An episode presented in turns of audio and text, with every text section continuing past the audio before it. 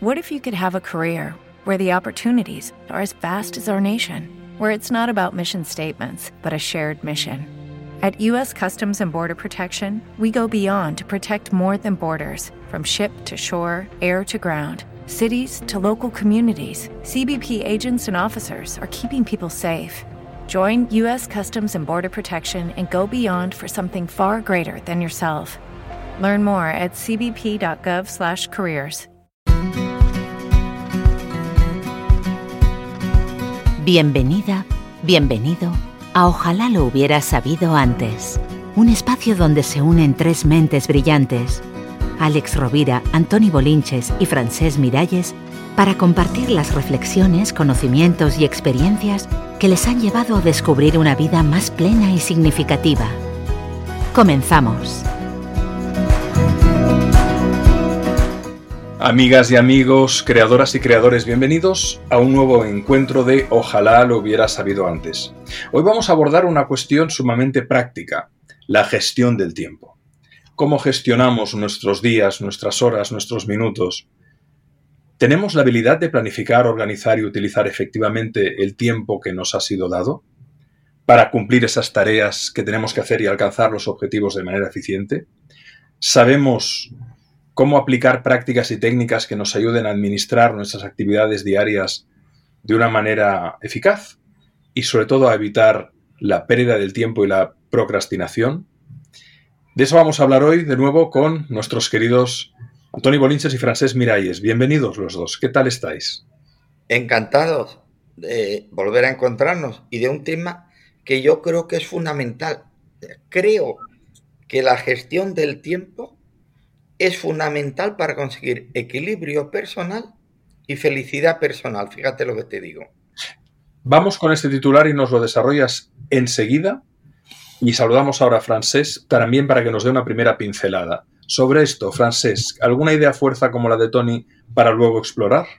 Sí, bueno, de hecho, ya dice el, el proverbio que el tiempo es oro y sin duda no hay nada más valioso que el tiempo, porque una divisa puede subir, puede bajar, podemos perder mucho dinero y luego recuperarlo, pero el tiempo perdido no regresa jamás. Por lo tanto, es lo más valioso que tenemos, es aquello que uh, permite que la vida fluya. Por lo tanto, quien pierde su tiempo, pierde la vida y pierde las oportunidades. Y hoy vamos a hablar un poco de qué, qué significa la buena gestión del tiempo y cómo se hace.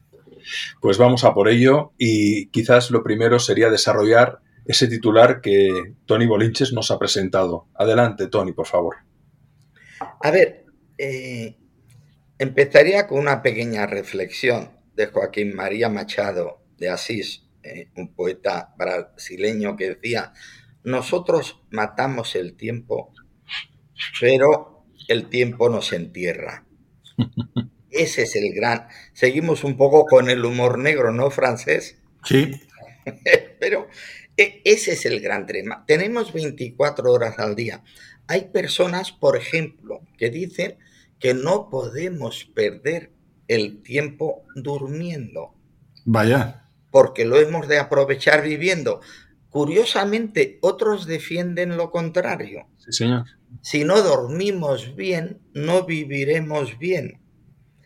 Eh, curiosamente, hay ejemplos, y francés eh, seguramente nos hablará, de personas que han dormido poco y han sido muy productivos, y otros que han dormido mucho y también lo han sido, pero también es cierto que necesitamos un descanso adecuado. Es más, ¿sabéis qué hago yo?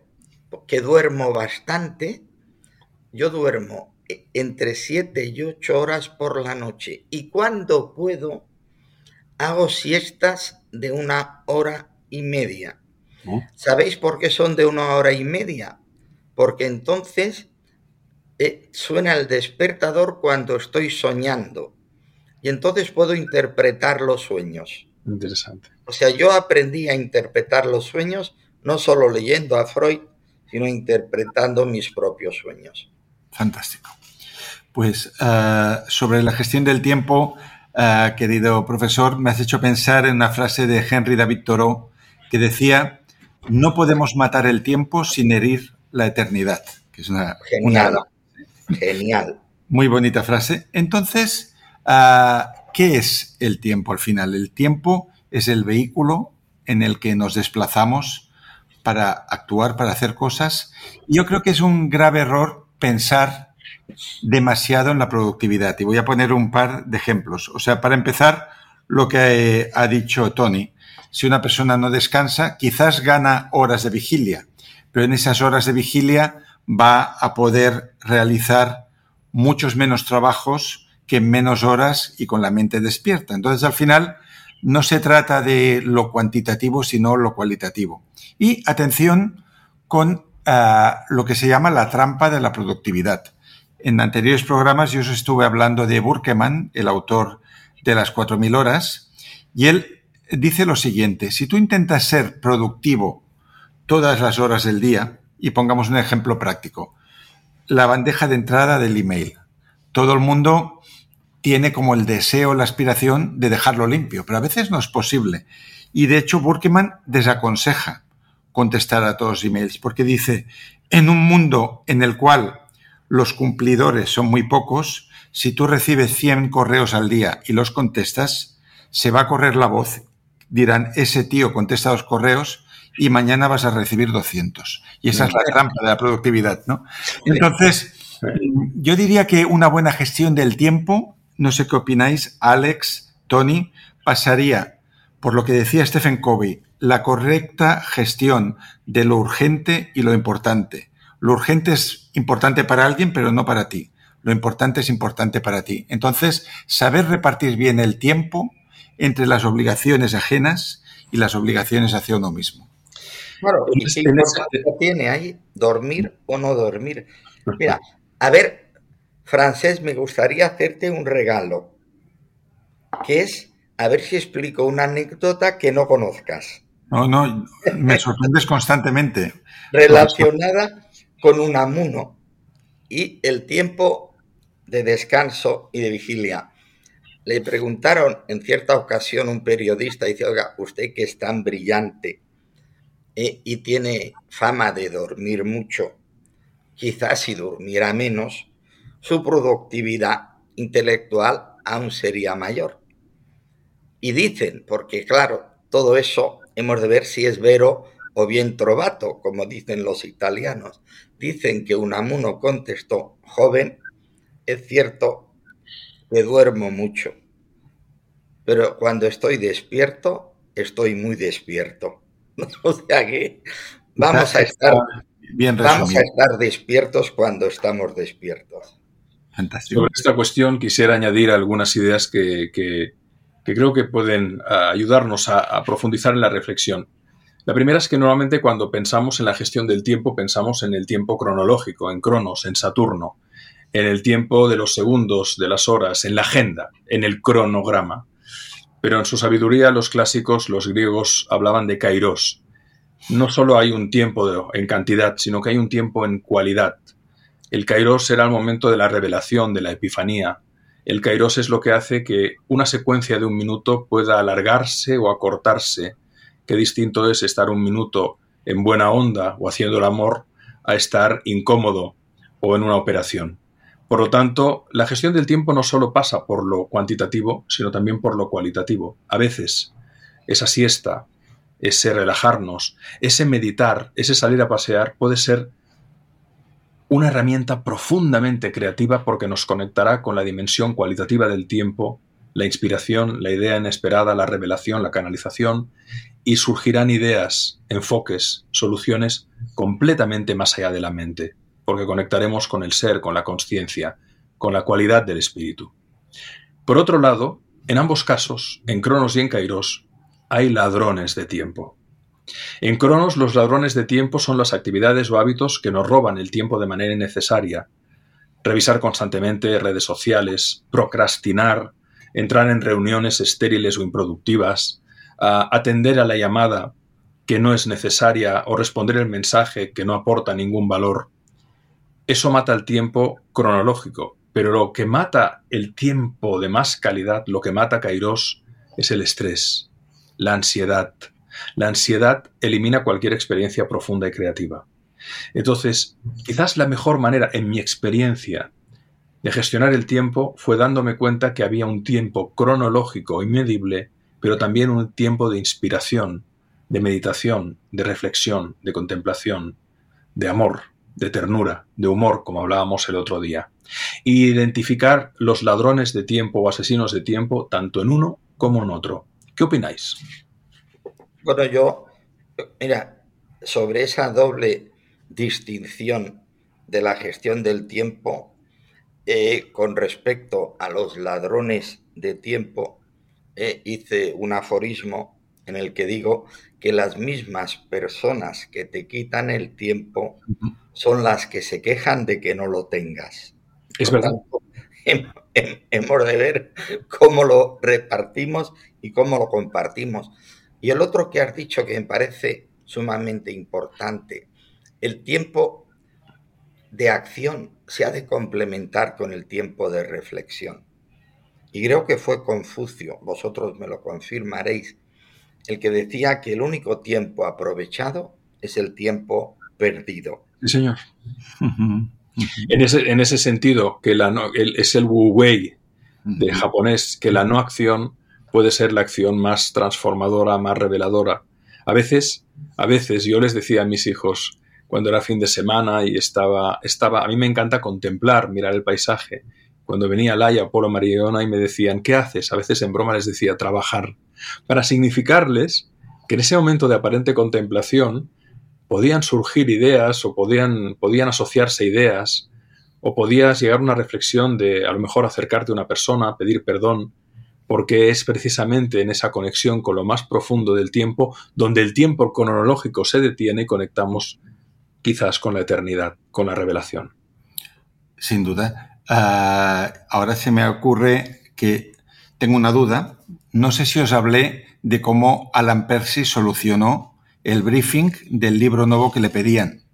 Bueno, Alan Percy, podemos decir quién es. Sí, eh, es Frances Miralles, es uno de mis... Es un seudónimo de Frances Miralles, por lo tanto, si leéis libros que veis Alan Percy, es uno de los altregos de Frances. ¿Cómo lo solucionó este Frances? Pues mira, Alan Percy hacía como seis o siete años que no lanzaba ningún título nuevo, entonces, a través de, de nuestra gente literaria, supe que había una editorial muy interesada en tener un libro de Alan Percy y que fuera totalmente distinto a la serie que ya había realizado, ¿no? que era uh, Nietzsche para estresados, Kafka, Frida Kahlo, que, que, no tuviera que ver con personajes famosos bajados a, a lo cotidiano para dar lecciones prácticas. Entonces, como yo llevaba tanto tiempo desconectado de Alan Percy, no se me ocurría qué era lo que podía proponer. Entonces, ¿qué es, qué es lo que nos dicta la productividad? Pues no sé, empieza a mirar qué se publica en Estados Unidos, mira las listas de Amazon.com, eh, abre carpetas de viejas ideas. Entonces, eso fue como mi primera tentación, que sería las, la vía, digamos, uh, vertical al pensamiento. Luego en el próximo programa hablaremos del pensamiento lateral, hasta que hubo un momento en que pensé, mira, ¿sabes qué? Me voy a dormir y mañana será otro día. Y esa noche soñé en el libro que tenía que escribir Alan Percy. Y sucedió de la siguiente manera. Yo había regresado del sur de la India para dar unas charlas y había estado en, en, la región de Kerala, donde hay muchas playas y hay palmeras. Y yo que no soy muy de playa, en el sueño me veía a mí mismo tumbado en una toalla bajo una palmera y se acercaba a mí un hombre muy elegante de mediana edad con unas bermudas y una camisa muy bien planchada y unas gafas. Entonces yo identifiqué que ese hombre era un editor. Y el hombre se acercó a mí y me dijo, Francesc, ¿has escrito ya el libro de ta, ta, ta, ta, ta, ta, ta? Y ese era el título y el concepto y lo que tenía que hacer Alan Percy. Entonces yo me desperté y pensé, bueno, a ver qué pasa con este sueño, porque una característica de los sueños es que a veces algo que nos parece genial cuando estamos soñando, al contrastarlo en la vigilia, pues no lo es tanto. Entonces yo tomé ese título, escribí debajo la sinopsis que yo creía que le correspondía con lo que había dicho este editor, lo mandé a la editorial y me dijeron, es justo lo que estábamos buscando. Por lo tanto, fíjate qué importante a veces es darle al descanso la etiqueta de productivo. También el descanso es productivo porque genera un espacio, un lienzo en blanco, donde puede aparecer lo nuevo. Absolutamente. Y normalmente los libros de gestión del tiempo fundamentalmente se centran en establecer metas y prioridades, en planificar y organizar, en, practicar una gestión del tiempo basada en esas prioridades. Pero ese kairos, esa inspiración, ese momento creativo, por cierto, ¿nos puedes decir cómo ha salido el libro ya o todavía no? Cuando el libro se anuncie, que será hacia el verano, os podré dar el título. Hasta ahora no nos, no darlo. Mantendremos el suspense hasta verano. Pero, pero en esa línea también mm, el saber decir no es fundamental. El establecer límites de manera asertiva cuando te sientes sobrepasado o incluso para proteger tus procesos de calidad en el trabajo es fundamental. O sea, no puede haber buena gestión del tiempo si no reconoces tus propios límites y capacidades y si no priorizas y salvaguardas tu energía. Por ejemplo, rechazar ciertas solicitudes o delegar tareas puede ser necesario para mantener un equilibrio saludable o evitar el agotamiento. A nosotros nos pasa, a los tres, que no paramos de recibir peticiones de prólogos. A mí mucha gente me pide prólogos. Y cuando lo piden no son conscientes me atrevería a decir que la totalidad, porque lo hacen desde la ilusión, por supuesto, de que escribir un prólogo son por lo menos tres días de lectura. Por lo menos tres. Si consideramos una jornada de ocho horas y me quedo corto. Y por lo menos dos días de escritura si lo quieres hacer bien. O un buen prólogo, en definitiva, son siete días de trabajo, es decir, prácticamente una semana y media en un mes laboral. Entonces, Hace años yo no ponía límites y escribí muchos prólogos. Hasta que un día me di cuenta que decía, pero ¿cómo es que voy tan atrasado en mi trabajo? Y es que estaba precisamente queriendo complacer a los demás. Entonces, no sé si os ha pasado alguna vez ese darte cuenta que tu tiempo ha sido robado porque tú, sin darte cuenta anteriormente, no has sabido decir que no. Fantástico, Alex. Seguro, seguro que vosotros más que yo, seguro, porque sois escritores más acreditados. Pero yo tuve la suerte que hace bastantes años, en una campaña de presentación de un libro mío, coincidí que se publicaba en catalán con uno de Pablo Coelho y hicimos algunos, algunas entrevistas juntos. Tuvimos una cierta relación de amistad y le hablé del tema, digo, oye, pues el próximo libro, pues, ¿qué te parecería si me hicieras el prólogo? Tenía la confianza suficiente. Y Pablo Coelho me dijo, Antonio, lo mismo que acabas de decir tú ahora, Alex, me dijo Antonio, hace años que no hago prólogos, porque me di cuenta que no solo implicaba un esfuerzo excesivo, sino que generaban agravios comparativos. Totalmente de acuerdo. Porque, claro, si tú me escribes un prólogo a mí y no a francés, o a francés y no a mí. Sí, sí. Eh, o porque le de seis páginas al otro y a mí me lo has hecho de tres. Claro, por tanto, eh, eso me sirvió a mí para que después de hacer cuatro o cinco prólogos aplicara lo que me dijo Pablo Coelho y lo que hago es poner evidentemente mi comentario en la contraportada, eh, como por suerte, y agradezco públicamente, eh, hicisteis vosotros con algunos de mis libros, que es lo que eh, me ha dicho la editorial, que el libro, los libros se han vendido por la contraportada, no por el contenido. Por tanto, eso, es mentira. agradecer a vosotros. Y esa es la solución creativa para quedar bien con esas personas pero realmente llega un punto en el que o proteges tu propio tiempo, o a mí, a mí me llamó la atención esa anécdota y lo he contado ya en alguno de los capítulos de Ojalá lo hubiera sabido antes, que me la contó Francés, nuestro querido Francés Miralles, ¿no? Cuando comentándole lo mucho que había disfrutado de la lectura de los libros de Germán Gess, ¿no? Como El Lobo Estepario, El Juego de Avalorios y tantos otros, Siddhartha.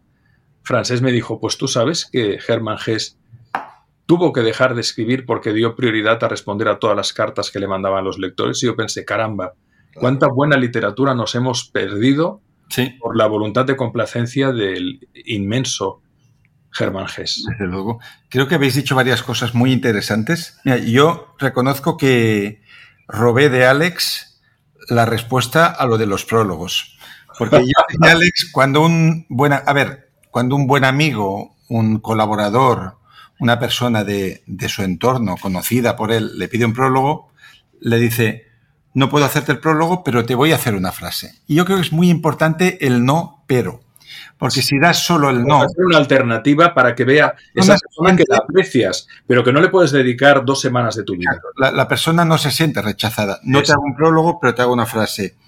Mm, no puedo corregirte el libro, pero te doy el contacto de una excelente correctora que lo va a mirar con cariño, lo va a hacer mucho mejor que yo no te puedo prestar dinero, pero te recomiendo que preguntes en esta caja de ahorros que ahora han abierto pues unas propuestas interesantes. Entonces, yo recuerdo que eh, durante una época larga de mi vida era incapaz de, de negarme y todo era así, sí, hasta que una amiga me regaló esta libreta, que es la libreta de los cactus, y me dijo, mira, cada vez que digas que no a algo, apunta el tiempo que has ahorrado, y ahora vamos a hablar un poco de esto, y cómo te has sentido después. Porque yo creo que una clave que ha dado ya Alex para gestionar el sí y el no es cada vez que te piden algo, presupuestar cuántas horas supone eso.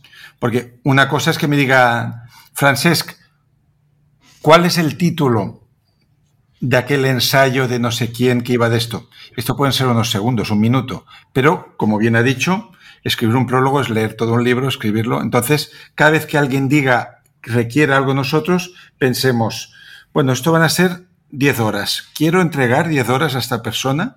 ¿O quizás ah, soy ah, yo quien debería ser beneficiario de esas horas? Y cerraré con una frase, ahora que se ha vuelto a poner de moda Napoleón por la película de Ridley Scott, que él decía, hay ladrones a los que no se castiga y que nos roban lo más valioso que tenemos, el tiempo. Mm.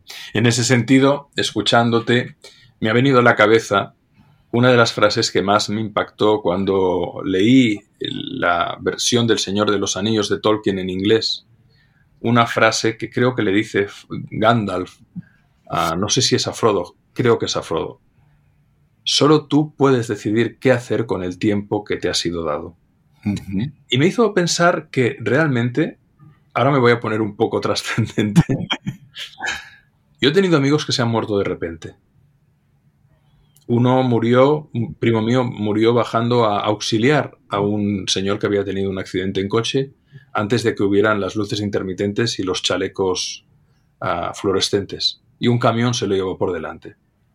Otro amigo mío murió por infarto, aparcó el coche en el parking de su casa. Eh, su mujer lo echaba a faltar, no, no, no, llega, no llega, bajó al garaje y se lo encontró ahí. Otros han muerto por accidente de coche. Hubo una época en mi vida que muy buenos amigos se fueron cuando no tocaba y como no tocaba. Y eso me llevó a conectar profundamente y también la enfermedad de mi hija menor, esa cardiopatía rara que ya superó, gracias a Dios, que no sabes cuándo se va a acabar esto y que a veces hablamos del tiempo como algo abstracto cuando es la esencia misma de nuestra realidad encarnada, cuando es el núcleo fundamental de nuestra existencia. Entonces, sin obsesionarnos por él, sí que le tenemos que dar el valor que merece. Porque no es anecdótico, no es, no es algo... Parece que, cabalgamos sobre él, pero precisamente es tan obvio que lo obviamos y no nos damos cuenta de su infinito e irretornable valor hasta que lo perdemos. Personalmente a mí la muerte de esos amigos inesperada me llevó a conectar profundamente y a tomar esas decisiones que hemos ido compartiendo de saber administrar el tiempo desde la conciencia de que tampoco sabemos cuándo se nos va a acabar. Pues buena reflexión, Alex. Vamos a aprovecharlo, por tanto, adaptativamente eh, y eso siempre es bueno. Solo, curiosamente, y esta sería mi aportación complementaria, hay un aspecto bueno de dejar pasar el tiempo. Es la del tiempo natural que necesitamos para olvidar los malos momentos de la vida. ¿eh? Hay un aforismo que dice que saber olvidar ya es tener buena memoria. y qué bueno. Ahí hemos de matizar entre el tiempo natural para la asimilación y el tiempo natural para el olvido.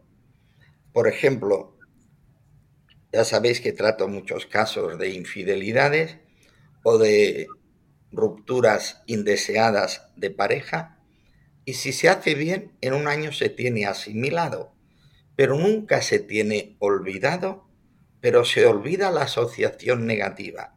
Y hay otro olvido que ese es el que nos puede perjudicar. El olvido que no es asimilación, sino represión. Y eso es lo que genera los traumas. Incluso olvidar requiere saber olvidar, porque si no olvidas bien, no olvidas, sino que reprimes, y aquello que reprimes algún día vuelve. Fantástico. Interesante. Muy buena reflexión. ¿Alguna reflexión final, Francés, querido? Bueno, eh, yo diría que al final, con el tiempo, lo que se trata es de hacerse responsable del, tú no puedes decir que te están quitando el tiempo, sino que tú lo estás regalando quizás. Entonces vamos a cambiar el foco y en lugar de culpar a los demás, decir, bueno, ¿cómo es mi agenda? Me comentaba Marian Rojas que el gran problema de nuestro tiempo es que los niños tienen agenda de ministro. Y eso es verdad. Hay como el miedo a dejar tiempo libre, ¿no? O sea, cuando tú miras la agenda de cualquier persona, cada hueco está lleno de algo y qué bueno que sería, y esa sería mi propuesta para cerrar hoy este programa, que dejáramos espacios donde no hay nada previsto, justamente para que surja lo imprevisto. Y en ese sentido, y como si fuera un pase a gol, querido francés, que el ejercicio de este podcast de esta semana iba en esa línea. Y es que te invitamos a que identifiques cuáles son tus ladrones de tiempo o a quién le estás regalando tu tiempo sin valorarlo y que hagas la reflexión tomando los dos ejes del tiempo, el tiempo cuantitativo y el tiempo de calidad. ¿A quién le estás dando horas, minutos, sin que en realidad te aporte valor? En ese sentido, igual que hay que hacer a veces balances emocionales, porque el, amor no solo hay que sentirlo, sino también hay que pensarlo. ¿Cuántas personas pierden su vida por amor porque no piensan el amor hasta que están muy mal? Tenemos también que pensar en lo que damos y en lo que recibimos a quién estamos dando el tiempo que no se lo merece y también a quién estamos dando nuestra inspiración que a lo mejor no lo valora. El tiempo de cantidad y el tiempo de calidad que podríamos aplicar a nuestra vida y que a lo mejor no lo estamos aplicando porque no lo estamos valorando y porque dejamos que les metan mano. Ese sería el ejercicio de esta semana. Querido Francés, querido Tony, de nuevo, muchas gracias. Es un placer compartir con vosotros este espacio y queridas amigas y amigos, es un honor poderos acompañar. Gracias por la confianza y porque cada vez somos más en Ojalá lo hubiera sabido antes. Un fuerte abrazo. Fuerte abrazo.